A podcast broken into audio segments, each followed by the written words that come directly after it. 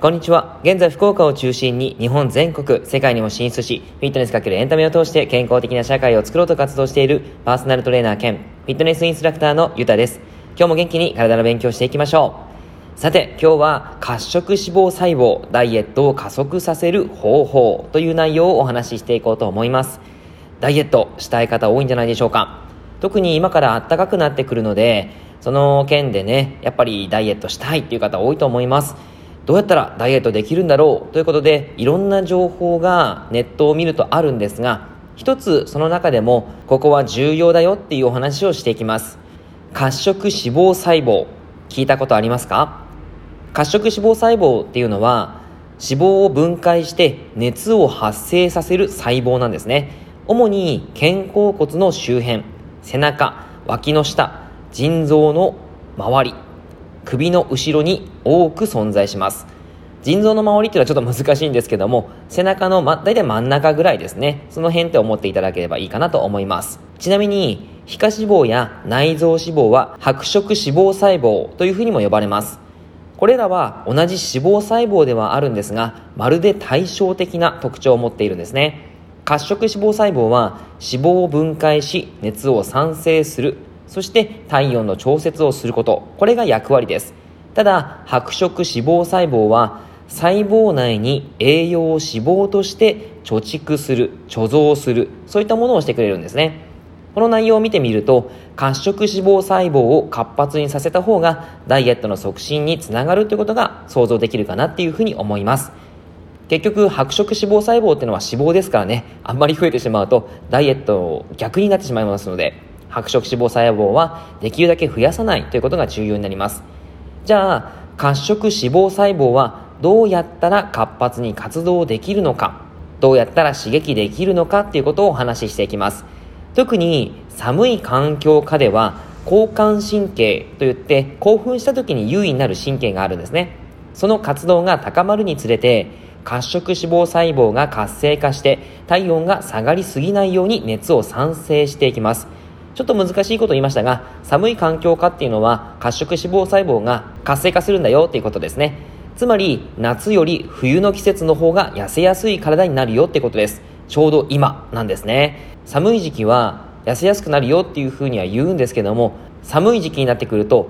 溜め込むっていうことも本能的にしてしまうので、太ってしまう方も多いんですよね。でも、この褐色脂肪細胞のことを理解して活動を活性化させればダイエットの成功は夢ではないので今日知っていってください。褐色脂肪細胞を活性化させる具体的な方法ということで3つご紹介します。1つ、姿勢改善。2つ目、トレーニングで刺激。3つ目、環境設定です。1つ目の姿勢改善ですが、現代人といえばやはり多いのが猫背じゃないでしょうか。猫背になってくると褐色脂肪細胞の活動が阻害されちゃうんですね。結果的に代謝が悪くなってしまいます。猫背を改善すること。これは音声ではなかなかちょっと難しいのでブログの方で動画を配信していますのでそちらをぜひぜひご覧いただければ嬉しいです。2つ目のトレーニングで刺激。姿勢改善のエクササイズをしたらあとはその褐色脂肪細胞が多く存在する部位を刺激しますトレーニングをしていくということです。肩甲骨と肩甲骨の間くらいの筋肉を刺激していくといいのですが、これも動画、ブログに貼ってありますから、ぜひぜひご覧いただければと思います。3つ目の環境設定。これは寒い環境に働きが活発化するということなので、そんな環境に身を投じるわけですが、何がいいかというと、プールです。例えば、丸1、丸2を行って大筋群の筋トレを行った後でプールに入ると体温を上げようと褐色脂肪細胞が活発化します。その時にとっても脂肪燃焼効果が促進されるんですね。本気でダイエットをしたい方はもし通われてるジムにプールがあれば勇気を出して入ってみてくださいね。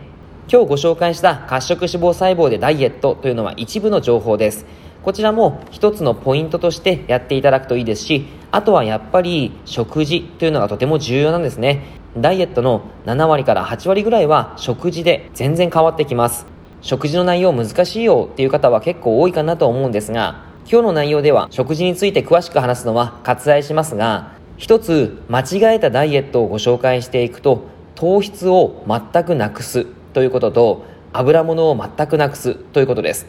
この2つですね人間の体のエネルギーを作るのは糖質ですし油も必要になってきます。また油はホルモンにもつながってきますしあとは細胞膜といって細胞を包んでくれる膜の役割も果たします。これらがちゃんと元気な状態じゃないといいダイエットできないんですね。なので無理やり糖質を抜く油を抜くそういったことはあまりやらない方がいいと思います。もし詳しく聞きたいということであれば僕のインスタもしくは Twitter、Facebook そちらの方で DM 送っていただければと思いますのでぜひぜひ概要欄のリンクから送ってください。以上です。内容がいいなって思えたら周りの方にシェアしていただくととても嬉しいです。また、ハートマークやニコちゃんマーク、ねぎらいマークを押していただくと励みになります。今日も内容を聞いてくださってありがとうございました。では、良い一日を。